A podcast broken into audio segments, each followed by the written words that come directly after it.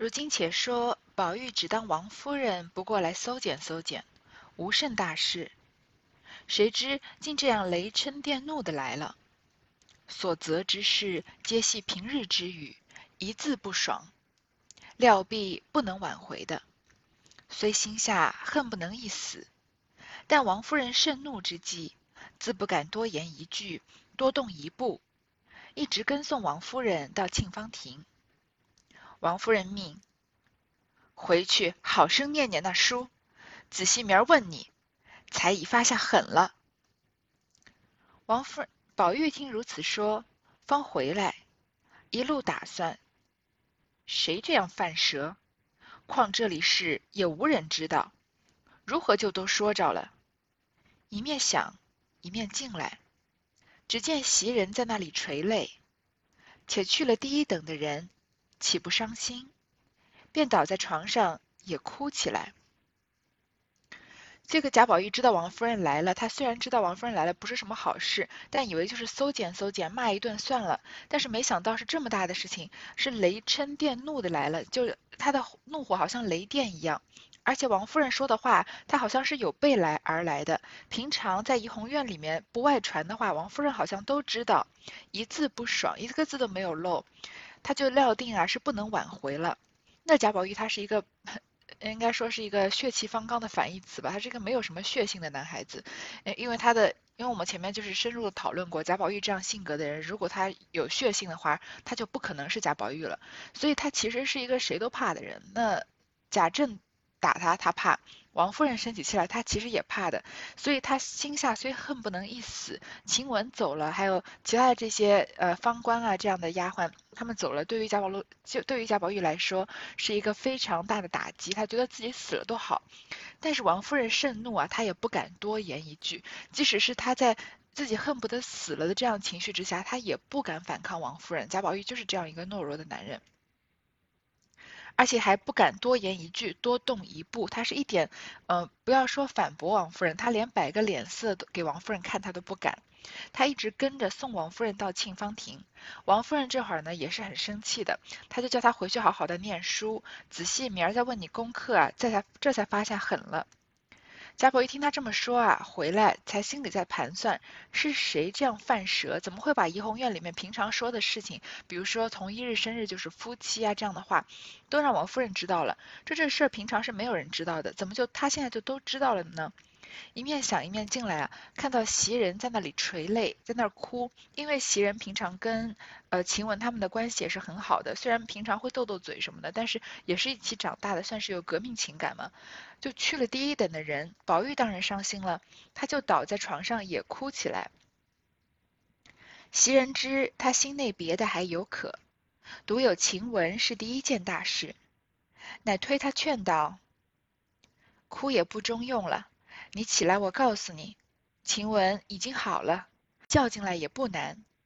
不过太太偶然信了别人的蜚言，一时气头上如此罢了。宝玉哭道：“我究竟不知晴雯犯了何等滔天大罪。”袭人道：“太太只嫌她生得太好了，未免轻佻些。在太太是深知这样美人似的人必不安静。”所以恨嫌他，像我们这粗粗笨笨的倒好。宝玉道：“这也罢了，咱们私自玩话，怎么也知道了？又没外人走风的，这可奇怪。”袭人道：“你有甚忌讳的？一时高兴了，你就不管有人无人了。我也曾使过眼色，也曾递过暗号，倒被那别人已知道了，你反不觉。”宝玉道：“怎么人人的不是太太都知道，单不挑出你和麝月、秋纹来？”袭人知道啊，贾宝玉心中别人走了，他也许还能恢复的过来。这对于呃方官他们来说也是四儿他们来说也是，如果知道了也是会很心寒的。那贾宝玉虽然是重视平等的尊重每一个女孩子，但他毕竟是人嘛。那人在他的内心的情感上面来说，对于每个人情感的连接还是不一样的。所以他跟晴雯是格外的亲密。所以袭人知道别人走了都贾宝玉都能恢复得了，但是晴雯走了是一件很大的事情，会对于这个贾宝玉的精神造成这个永久性的伤害。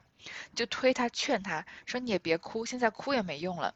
说你起来，我告诉你，因为贾宝玉不是倒在床上哭起来了吗？说晴雯已经好了，说他身体已经好了，他这么一家去啊，倒可以静心的养几天。如果你实在舍不得他，那等太太气消了，你再去求老太太嘛，慢慢的再把晴雯叫进来也不难，因为晴雯是贾母喜欢的人。”所以让求贾母也可能把他再招回来的，不过是太太偶然信了别人的诽言，就是有别人诽谤晴雯，就说晴雯的坏话嘛。但是王夫人听信了，所以是气头上如此罢了。其实袭人这话说的是真假参半的，因为她说晴雯身体已经好了，回去反而能静心养几天，这很明显的是假话。因为我们前面能看得出来，这个晴雯走的时候是个什么状态呢？她。四五日水米不曾沾牙，奄奄若息。从炕上拉下来，蓬头垢面，自己走都走不了。两个女人才架起来去了，对吧？她是已经这么虚弱的一个状态。但是袭人为了劝宝玉，让他不要这么伤心，就说其实晴雯身体已经好了，她再去养几天啊，那你以后慢慢的再从长计议嘛，再把晴雯招进来就招回来就好了。宝玉就哭着说啊，我不知道晴雯犯了何等滔天大罪。这晴雯被赶走，确实是跟思琪不一样。那思琪是因为有抄检大观园的事情，有跟他表哥私会的事情，然后有这个呃绣鸳鸯。呃，春宫图的绣香囊的事，绣春囊的事情，是有一件大的触发点，所以导致他被赶走了。但是王夫人来这里，一下子解散了宝玉房里很多丫鬟，包括晴雯啊，是没有什么大事情的，没有一个像思琪这样子绣春囊这么大的一个出发点的。所以王夫人基本上是过来借题发挥，把这些人全部都弄走了。然后那晴雯她有什么事情要被赶走呢？那其实就是她平常做的一些小事情，说的一些话，这样累积起来，在王夫人的眼中变成了有有这个狐妹子的这样的形象，所以王夫人来啊，嗯，借机把晴雯给赶走了，说她这样口蓬头垢面，说她勾引贾宝玉，其实都是一些莫须有的罪名。这对于四儿，对于方官来说也是一样的。袭人就说啊，太太只是嫌她生得太好了，长得太漂亮，漂亮的人呢就未免轻佻一些。所以太太深知啊，这样美人似的人一定不安静，不可能安心下来过日子，所以就恨她嫌她。像我们这样粗粗笨笨的倒好。其实袭人这样子说话，让人觉得对她的人格有一点失望。就就我们。就就就我个人的角度来看吧，这个时候不是拉踩的时候，就像前面黛玉让我们对她有点失望的时候也是，黛玉就说，呃，说这个薛宝钗啊，嗯，很会说话，心灵手巧的，哪像我们这么粗笨。其实黛玉也跟袭人说过同样的话，在那个时候我们也觉得黛玉是一个不没有必要在这个时候跳出来借题发挥了。其实袭人说话呢，说这样的话未必有什么恶意，他也是要劝贾宝玉的。但是这个时候把自己牵扯进来是完全没有必要的。说啊，王夫人就是觉得晴雯太美了嘛，所以美的人一定轻佻，她喜欢像我们这样长得很普通的粗粗笨笨的人。这个时候就是你进来淌这趟浑水了，所以这后面也是直接可可以说是一个导火索，就导致贾宝玉怀疑是袭人去告的密，因为。怡红院里面说的很多话，王夫人能一字不漏的复述出来，那一定是有人去传话了。那是谁传的话呢？宝玉没有头绪，但是王夫人来啊，找了一通查，把晴雯他们这些，呃上等的丫鬟，还有中等、下等的一些丫鬟都找了机会给赶走了，但是完唯独没有怀疑到袭人和袭人身边很亲近的这个麝月秋纹身上，所以贾宝玉就怀疑，而且这个时候袭人自己进来淌这趟浑水。不得不招人怀疑，呃，这里我来说一件我自己亲身经历的事情，就是呃，在应该是大学的时候吧，和我和我的呃表哥表姐还有我表弟，我们四个人去北京玩，那个时候是跟团玩嘛，那跟团旅行团玩的时候，吃饭的时候大家都是一桌一桌的，就是去同一个饭店，然后一桌一桌坐下来吃，那那个时候呃，就是大家吃饭的时候会把这个旅行的包都放在身后，然后。吃饭的时候包就就在椅身体和椅子之间嘛。那时候我表姐就提醒了我一下，说你要把这个包小心的看好，小心你旁边的人，因为你离，因为就在你身后嘛，小心你旁边人有人偷了。她提醒我呢，但是忘了提醒我的表哥。那时候我表哥身上有个腰包，他就这么随意的挂在椅子的椅背上，结果整个腰包就是被人给拎走了，然后就是。整个被人偷了嘛。那个时候，呃，因为我们大家都很慌了，在找那个腰包，就不知道是呃丢在来的时候的车上了还是怎么样，所以就在打打电话问人，问这个呃来的时候车的司机啊什么的。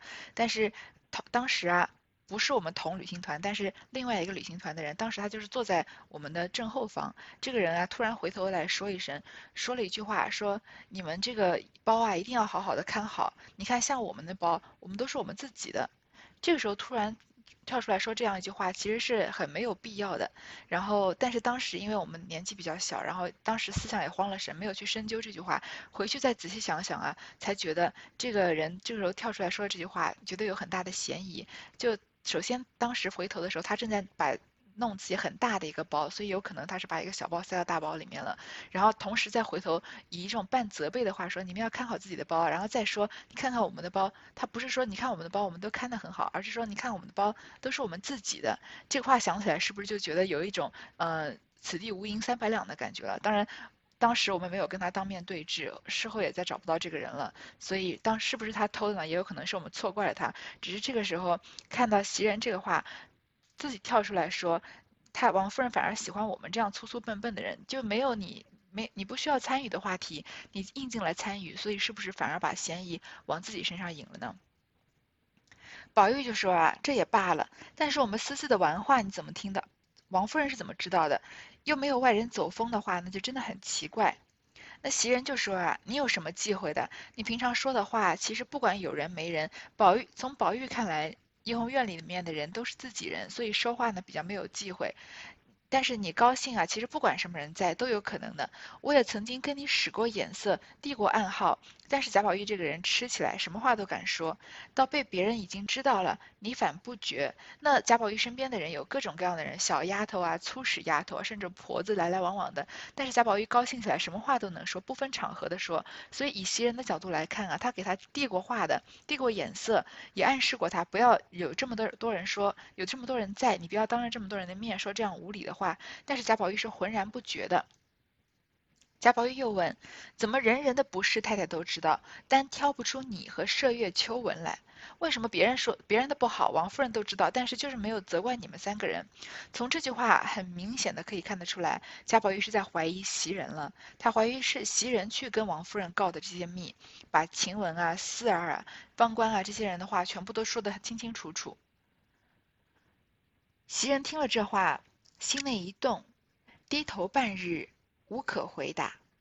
因便笑道：“正是呢。若论我们，也有玩笑不留心的梦浪去处，怎么太太竟忘了？还想是还有别的事，等完了再发放我们，也未可知。”宝玉笑道：“你是头一个出了名的至善至贤之人，他两个又是你陶冶教育的。”焉得还有孟浪该罚之处？只是方官尚小，过于伶俐些，未免以强压倒了人，惹人厌。四儿是我误了他，还是那年你和我拌嘴的那日起，叫上来做些细活，未免夺占了地位，故有今日。只是晴雯也是和你一样，从小在老太太屋里过来的，虽然她生的比别比人强。也没甚妨碍去处，就是他的性情爽利，口角锋芒些，究竟也不曾得罪你们。想是他生的，想是他过于生的好了，反被这好所误。说毕，复又哭起来。袭人听了这话，心里一动，他知道贾宝玉已经开始埋下了一个怀疑的种子，就是王夫人什么人的错都挑出来，就挑不出你们的错，为什么呀？你和麝月和秋纹来。袭人啊，低头半日无可回答，因为这确实是发生了的事情。王夫人确实是来怡红院闹了一通，但是唯独能全身而退的呢，就是袭人和袭人的亲信麝月和秋纹。袭人就回说啊，如果正是呢，他只好顺着贾宝玉的话说，确实是没有怪我麝月和秋纹。若我们也有玩笑不留心的梦浪去处啊，怎么太太竟忘了？说是不是王夫人忘记了呢？看来还有别的事。这次来啊，没有把事情和话一次说完，一次做完。等完了再发放我们，也有可能的，把我们也都赶出去。宝玉就笑着说啊，你是头一个出了名的至善至贤之人，在丫鬟里面，人人都知道你最善良，你最贤惠。那他们两个又是你陶冶教育的，麝月和秋纹啊，又是受你影响很大，可以说是跟你一派的。其实有没有仔细说过麝月和秋纹是跟袭人一派的呢？是被袭人陶冶教育的呢？倒也没有明确说过。但是我们大概知道啊，前面方官洗头事件的时候，这个。袭人想要息事宁人，把自己洗头的东西给方官，但是被这个何婆子打骂，这个责打方官啊，然后还呃这个怪袭人说你不要管我们家的家事，然后又骂方官说你没良心，呃这个花白我克扣你的钱。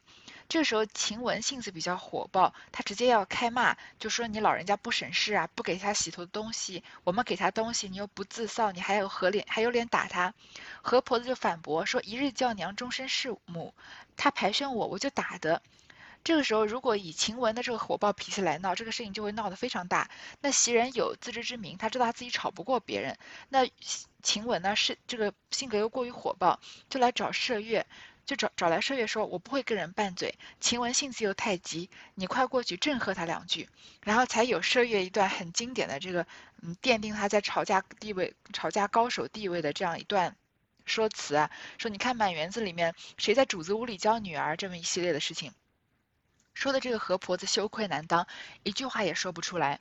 那那个时候就能看得出来，袭人跟麝月的关系是很好的。因为首先袭人在这个怡红院里面是总管各个丫鬟的，她能一下子看清局势，知道这个时候由晴雯来吵架不好，所以就过去叫了这个帮手麝月来说，晴雯脾气太急了，你去正和她两句。他就知道麝月是很会去很会吵架，但是又又很有。很能吵到点子上，不会把事情像晴雯这样一味的发脾气这样子。那麝月听了袭人袭人的话，立马就过来帮着吵架，可以说出看得出来，麝月跟袭人的关系也很好。同时呢，麝月的性格呢跟。袭人也比较像，就前面有一回，大家都在外面玩，在赌钱，那麝月一个人在房间里面，然后贾宝玉进来说：“你怎么不跟他们一起出去玩啊？”麝月就说：“没有钱。”但其实他是想要留在这里看屋子嘛。贾宝玉说：“怎么可能没有钱呢？”就拿一个篦子来帮麝月篦头，有这样的一个比较美好的画面。这里麝月扮演的。呃，角色是不是很像袭人平常扮演的是角色？就是大家都在玩、都在闹的时候，他一个人在屋子里面静静的看屋子。所以麝月不管是从性格方面，还是和袭人的感情方面，都跟袭人很相近。那秋纹呢？因为他的戏份实在是太少，我们就不太清楚了。但是等会儿我们再来啊，慢慢说秋纹的事情。就说为什么没有说出你和麝月、秋纹来？所以。呃，袭人就说啊，肯定还是要再来闹我们的，还是要再来把我们给发放走的。宝玉就说啊，他们俩是你陶冶教育的，他们哪有什么孟浪该罚之处啊？只是啊，你把这三个人都弄走了，你心气也太小了。他其实没有直接说这话，但是说的比较已经是比较明确了。他说方官年纪小啊，过于伶伶俐了一些，因为方官是唱戏的嘛，所以他本来就很会说话，未免以强压倒了人，惹人厌。可能是啊，你讨厌方官，因为他太伶俐了一些。那四儿呢？四儿是我误了他，还记得为什么呢？为什么吗？因为四儿出场啊，是在《红楼梦》第二十一回，这个嫌袭人娇嗔趁宝玉俏平儿软语救贾琏那一回。就是宝玉和袭人，呃，可以说吵架，也不能叫吵架，是袭人赌气嘛。因为这个宝玉一大早跑潇潇潇潇馆去，就在那吃胭脂，然后还让史湘云帮他梳头，然后回了这个怡红院啊，看到。袭人看到他不仅又吃胭脂，而且头也被人梳了，所以一方面觉得宝玉不争气，另一方面又觉得自己的地位受到了威胁嘛，所以他很生气。所以难得的袭人跟宝玉赌气，宝玉哄他，他也不理他，所以宝玉就自己去一边赌气去了。那。又看到啊，秦麝月和秋纹他们都是袭人一伙。你看那个时候就有提到，就越发的连麝月也不理，掀起往软帘自己去里间了。然后呢，麝月只好换了两个小丫头来服侍宝玉。这个四儿呢，就是两个小丫头之一，因为她长得漂亮，长得比较清秀，引到贾宝玉的注意，就问她的名字。结果呢，这个丫头啊，名字叫做本来叫云香，然后袭人给她取改名啊，叫慧香，因为慧就是幽兰的香气嘛。那宝玉这里很生气，他正在生袭人的气呢。本来袭人的名字就是他改的，因为花气袭人嘛，所以又看到他叫惠香，又跟花有关，又跟香味有关，所以就说叫惠气算了，叫什么惠香呢？就给这个小丫头改名，又给她改了名叫四儿，问她排行第几，说第四，就是叫四儿，什么惠香兰气的，没有一个配比这些好花，玷污了好名好姓。后来呢，这个四儿因为跟贾宝玉看中他，所以他说出了同日生就是夫妻的话，所以被呃王夫人给赶走了。所以这里宝玉就说四儿是我耽误他，因为那天我和你拌嘴，叫来做些细活，是夺占了你的地位。首先四儿她叫慧香，跟袭文袭人的名字一样，所以在宝玉面前就让宝玉想起了袭人。第二，因为这件事情，四儿在宝玉面前露了脸，所以开始做了一些。比他平常的小丫鬟本分之外的事情，所以夺占了你的地位，才有今天。所以宝玉到这里就说了，方官可能是因为他年纪小，过于伶俐，所以你恨他；思儿是因为我们拌嘴，夺了你的地位，你恨他。究竟啊，但是究竟晴雯也是跟你一样，是从小从老太太屋里过来的。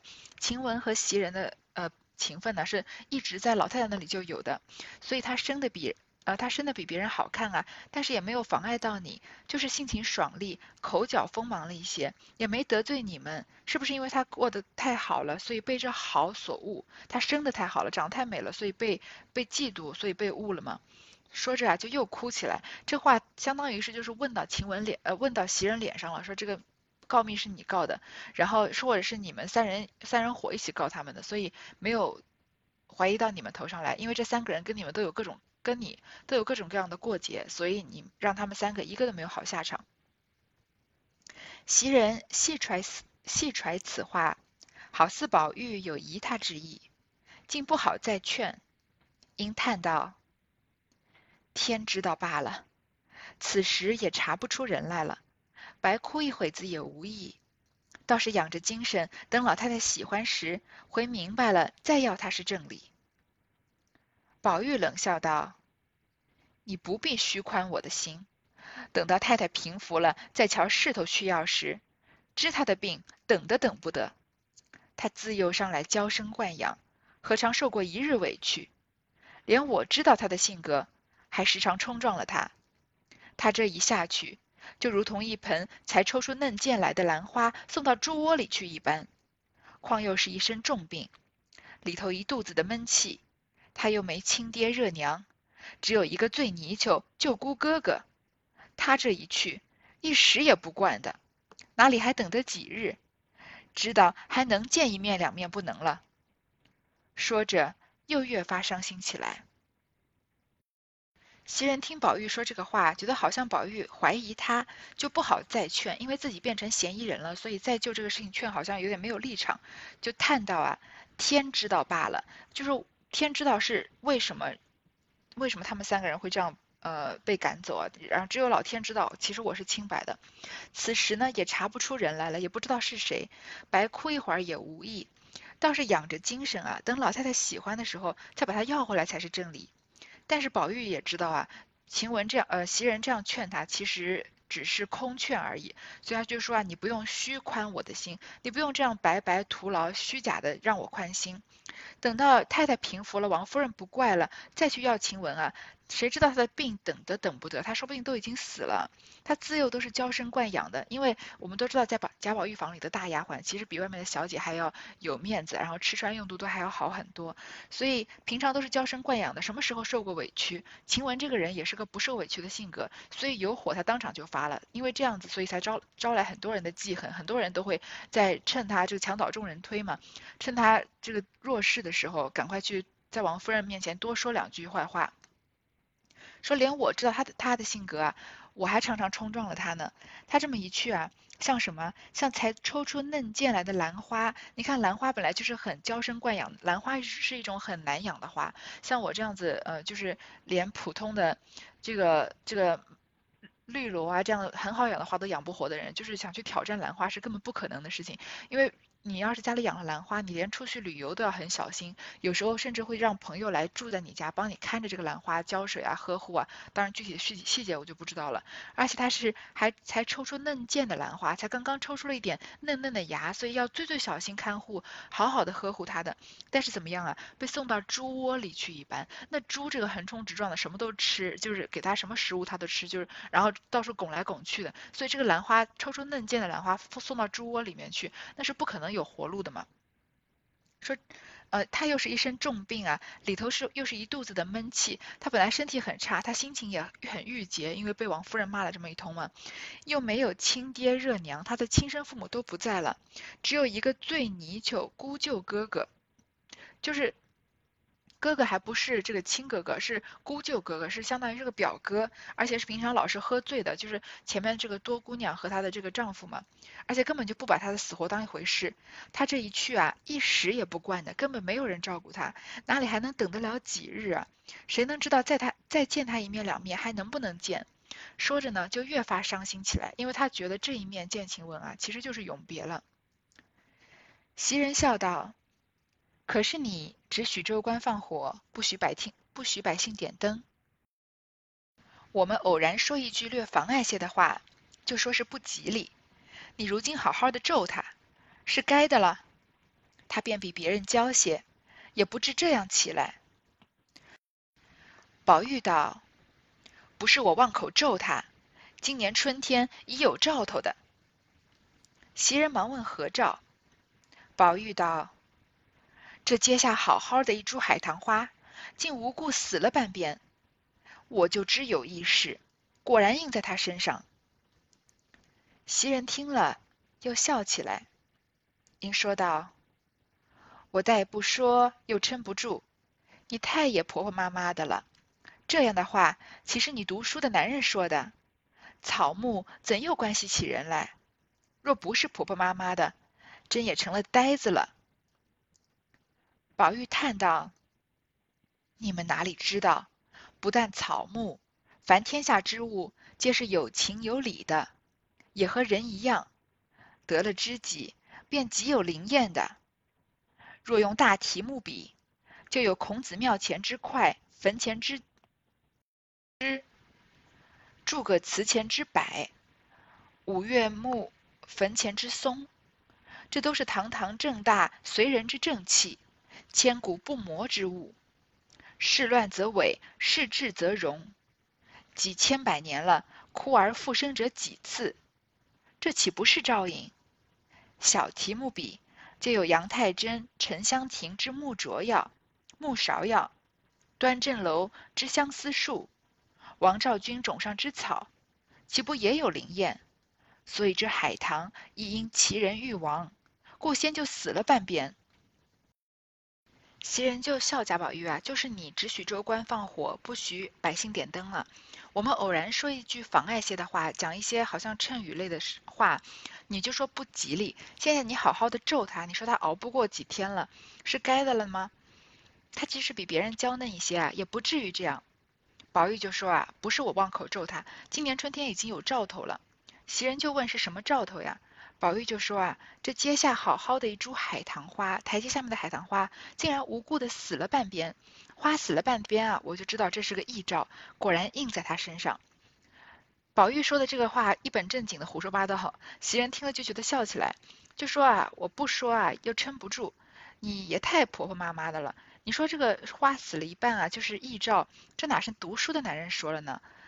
草木又跟人有什么关系？如果你不是读婆婆妈妈，那你就真的是个呆子，是个痴人了。这话就能看得出来，袭人其实还是不了解贾宝玉的，她只了解贾宝玉的衣食住行，喜欢吃什么，不喜欢吃什么。但是她对贾宝玉贾宝玉的心啊，是一点也不懂。贾宝玉就叹着说啊，你们哪里知道啊？不但有草，不但草木，天下之物都是有情有理的，都跟人一样，得了知己啊，就有灵验的。如果用大题目比，贾宝玉就举了好多好多例子。孔子庙前的会，就是坟前之诗；诸葛祠前之帛，诸葛就是诸葛亮嘛。这些都是说啊，这些名人的呃庙啊，纪念的地方，他们亲手种过的树木。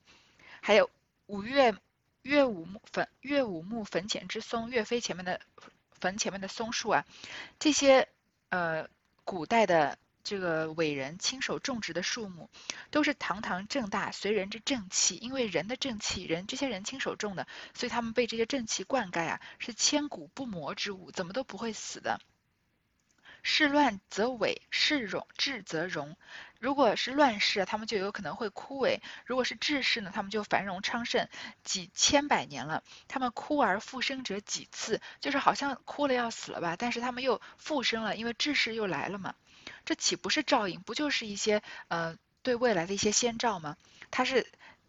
比这些古今的伟人说小题目比啊，就拿美女来比，杨太真的沉香亭的木木芍药啊，端正楼的相思树，这两个就都是说杨贵妃了，杨玉环。那杨太真呢，就是杨玉环，她在沉香亭赏牡丹，所以我们还听过李白曾经做过的这个赞美的诗，叫“名花倾国两相欢，长得君王带笑看”，对吧？就是花也美，这个美人也美，所以就把杨。杨玉环比作这个芍药了，那端正楼呢，也是在华清宫。我们都知道华清宫是杨杨贵妃洗澡梳洗的地方。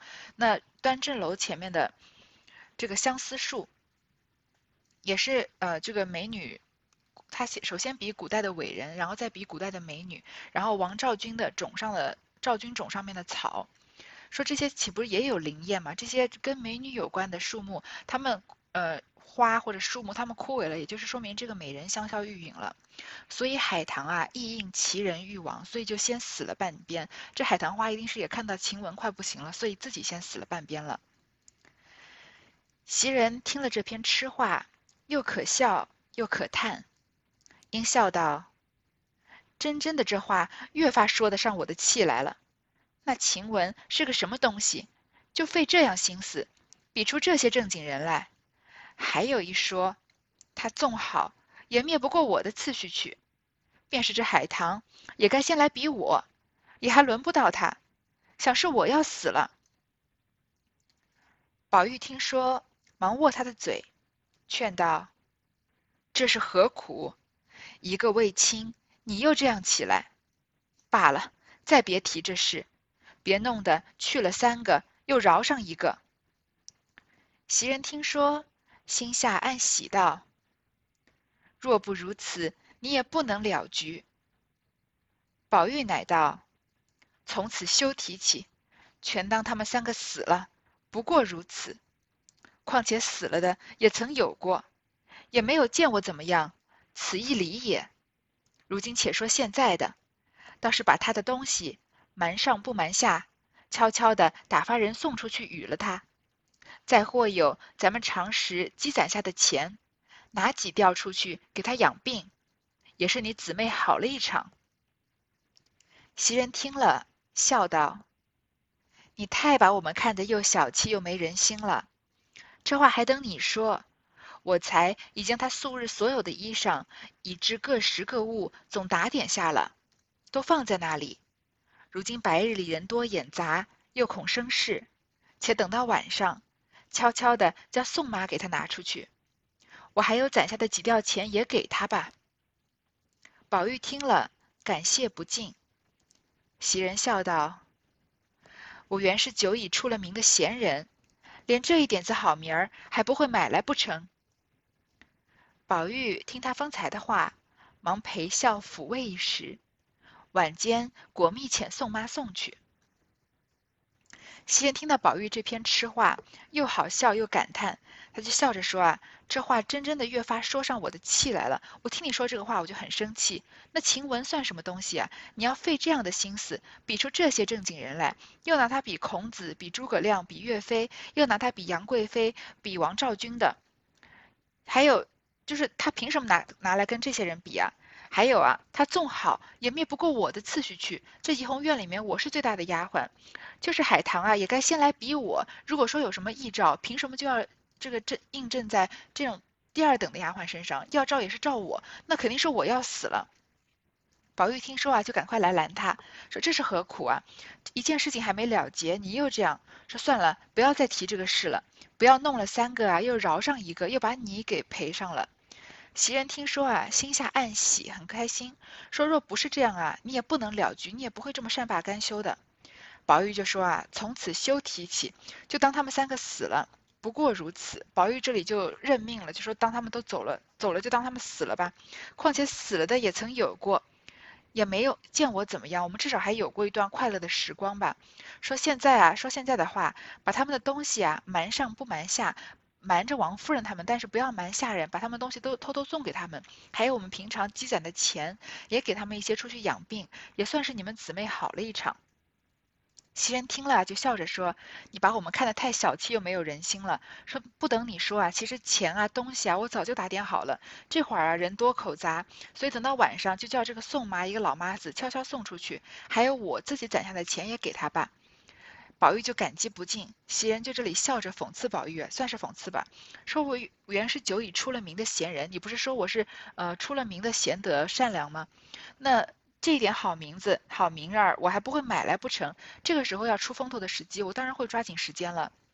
宝玉听他的话，就陪笑抚慰他一时，晚间啊，果然让宋妈送过去。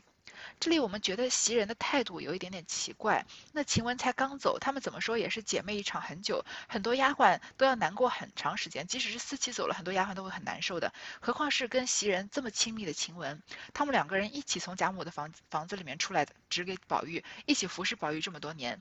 晴雯这个时候走了，好，确实是宝玉怀疑到袭人头上，也许他有点不该不开心。但是你看他这个态度的转变啊，他首先气的说啊，他算什么东西啊，就能比这些正经人来？